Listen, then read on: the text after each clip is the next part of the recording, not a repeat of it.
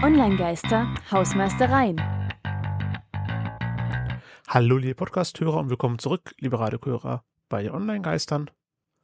Zum Finale gibt es von uns noch ein bisschen Musik, die ihr frei verwenden könnt, aber wieder. vorher bringen wir euch noch auf den aktuellen Stand, also Ohren auf Betriebszustand. Und los geht's. Die Tagesschau ist bei TikTok. Ja, und immer mehr TikTok-User, vor allem aus den USA, da haben wir jetzt eine Statistik nämlich bekommen, äh, bekommen auch ihre News auf der Plattform TikTok. Denn laut Pew, PEW, Details finden sich bei uns dann in den Shownotes, ähm, geben 33 Prozent der US, immer ganz wichtig, US-TikTok-User an, dass sie regelmäßig auch Nachrichten auf der Plattform konsumieren. Das ist vor allem dann interessant, wenn man mal einen Kontext, ein bisschen Vergleich gibt. Also zum einen bei TikTok selbst ist es ziemlich stark angestiegen. Wir haben Ja. hier Zahlen von 2020, 21 und 22. Und das ist Von- eine relativ steile Kurve nach oben. TikTok Genau. von 22% auf 33% gestiegen. 11 Prozentpunkte mehr TikTok-Nutzer nutzen die Plattform, um Nachrichten zu konsumieren. Überall, fast überall sonst ist es gesunken. Bei Twitter sind es jetzt weniger, die das Nachrichten auf Twitter konsumieren. Facebook ist auch stark gesunken. Reddit, ja, YouTube, Instagram bleiben stabil und den Rest kenne ich teilweise gar nicht. Ach doch, also da ist- Snapchat, kann ich nicht LinkedIn, lesen von hier WhatsApp, aus. Twitch. Also da gibt es auch Die News. Grafik ist zu klein. Ja, Da gibt es auch einen News-Bereich. Aber man muss sagen, also TikTok bewegt sich so etwa im Mittelfeld. Aber die haben halt wirklich einen ziemlich steilen Anstieg jetzt gehabt. Und es geht ja wirklich darum, werden Nachrichten, also aktuelle Tagesmeldungen, News über diese Plattformen konsumiert. Das ist ja der Punkt. Wie populär die Plattformen an sich sind, spielt jetzt bei der Statistik genau, keine die Rolle. Statistik nicht. Es geht nur darum, wie viel Prozent der Nutzer halt eben auch Nachrichten darüber konsumieren. Wenn man sich die Zahlen anguckt, weiß man auch, warum die Tagesschau bei TikTok ist. Ja, zum einen war halt eben auch junge Nutzerschaft. Wir haben ja auch schon mehrere Folgen zu TikTok mitgemacht. Gerne bei uns im Archiv mitschauen. Ähm, populäre sind auf jeden Fall immer noch Twitter, Facebook, auch Reddit, was so Nutzerschaft angeht. Aber TikTok holt halt eben ordentlich mit auf. Und, Genau. Meldung Nummer zwei, TikTok trackt deine Tastatur. jo, Kurzfassung. Also Apps wie Facebook, Instagram und eben auch TikTok öffnen Links standardmäßig immer erstmal in einem In-App-Browser. Also bevor es halt eben auf den externen Browser auf dem Mhm. Smartphone geht, machen die halt erstmal eine interne Variante auf. Und das gibt ihnen halt durchaus mehr Kontrolle, was zum Beispiel Darstellungsmöglichkeiten angeht. Aber bedeutet halt auch im Umkehrschluss mehr Kontrolle, heißt natürlich auch mehr Überwachungsmöglichkeiten. Die wissen genau, von wo man aus, aus der App raus hingeht. Felix Krause, ein österreichischer Webentwickler und Ex-Google-Mitarbeiter, hat herausgefunden, dass TikTok auch alle Tastaturanschläge tracken und aufzeichnen kann. Ja, also wenn ich zum Beispiel Passwörter mal eintippe oder sowas. Ja, Krause hat gesagt, zitiert laut Forbes, This was an active choice the company made. This is a non-trivial engineering task. This does not happen by mistake or randomly. Das ist kein Zufall, dass das passiert ist. Das hat TikTok bewusst dort eingebaut.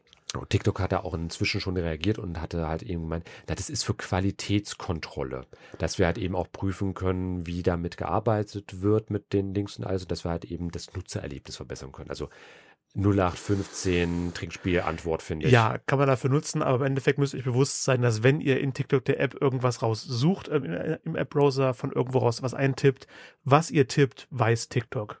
Ja, und das auch, betone ich gerne nochmal, TikTok gehört dem Unternehmen ByteDance. ByteDance ist ein chinesisches, festlandchinesisches Unternehmen. Das heißt, Überwachung, Propaganda etc. ist leider nicht weit angestellt. Es ist le- leider auch eine politische Entscheidung durchaus. Jetzt weiß man ganz diese oder China, dass ihr Plattform TikTok verwendet. nutzt. Jo, sowieso. Und wer da weg will von TikTok, das wäre gleich unsere Meldung Nummer drei, kann gerne mit Be Real ein bisschen flirten. Das machen zumindest aktuell schon etwa 10 Millionen DAUs, also Daily Active Users. Mhm.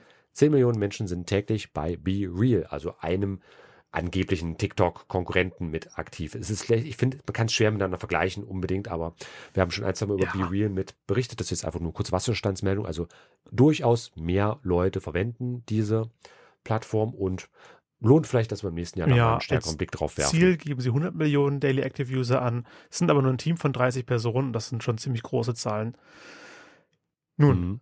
Mal schauen, was daraus wird. Ich habe noch nie was von Be Real außerhalb dieses Kontextes hier Mhm. gehört. Andere haben schon davon gehört, denn äh, Instagram arbeitet auch sehr aktiv in einem Be Ah. Real-Klon. Also die bauen das Ganze nach, was Be Real kann. Also TikTok ist der Tik äh, nee, Be Real ist der TikTok-Konkurrent, aber nicht exakt wie TikTok und Instagram baut jetzt Be Real nach. Genau. TikTok baut auch Be Real nach.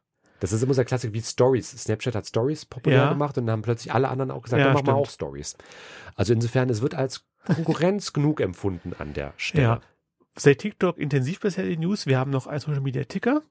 Genau, denn Zeit wird ein bisschen knapp, deswegen schnell Runde. Einmal YouTube launcht ein Podcast-Verzeichnis, Twitter plant auch ein Podcast-Verzeichnis, Podcasts are everywhere. Ja. Punkt. Reicht auch. Twitter Threads erfreuen sich seit Jahren großer Beliebtheit. Twitter hat das auch erkannt und die Drittanbieter-Software Thread Start offiziell auf der hauseigenen Website. Das sind gute Twitter-Tools mit aufgenommen. Also meine Twitter-Threads, einzelne Tweet kann nur 280 Zeichen haben. Wenn man mehr äh, kommunizieren möchte, muss man mehrere Tweets untereinandersetzen als sogenannten Twitter-Thread. Und dieses Tool zeigt dir einfach alle äh, Tweets eines Threads in einem Blog-Eintrag an. Genau, daneben gibt es auch noch viele weitere Tools und die hat eben Twitter bei sich auf den Entwicklerseiten so ein bisschen zusammengefasst, so als kleine Handreiche, als kleine Ergänzung von können wir empfehlen, sind ganz cool, ganz coole Anwendungen und viel Spaß euch dann. So, damit sind wir mit den News und den Ticker und den rein durch und wie angekündigt ähm, gibt es noch einen freien Song, denn wir mögen freie Inhalte. Hier ist wieder etwas aus A World Reignited, dem großen Albumprojekt von OC Remix, die Videospiel-Songs remixen. Äh, dieses Lied dürft ihr verwenden, ähm, wie ihr lustig seid, nicht kommerziell und müsst angeben, von wo es kommt. Es ist Starting a New Chapter. Und es ist äh, rearrangiert von äh, Reuben 6 und äh, Gamer of the Winds sind deren Nicknames. Starting New Chapter von A World Reignited.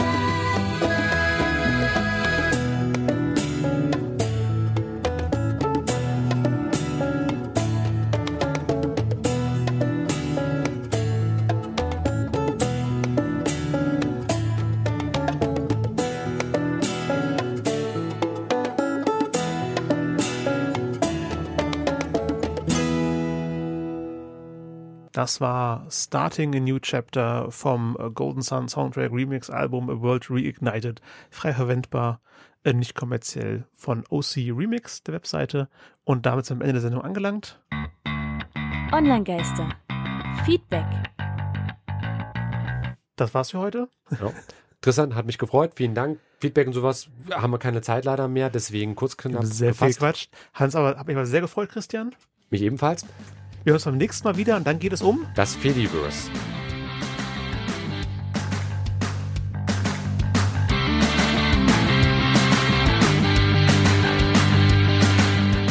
Das war Online-Geister. Radio über Netzkultur, Social Media und PR. Von und mit Tristan Berlet und Christian Allner. Alle Links zur Sendung, Kontaktmöglichkeiten und das Archiv zum Nachhören gibt es unter www.onlinegeister.com.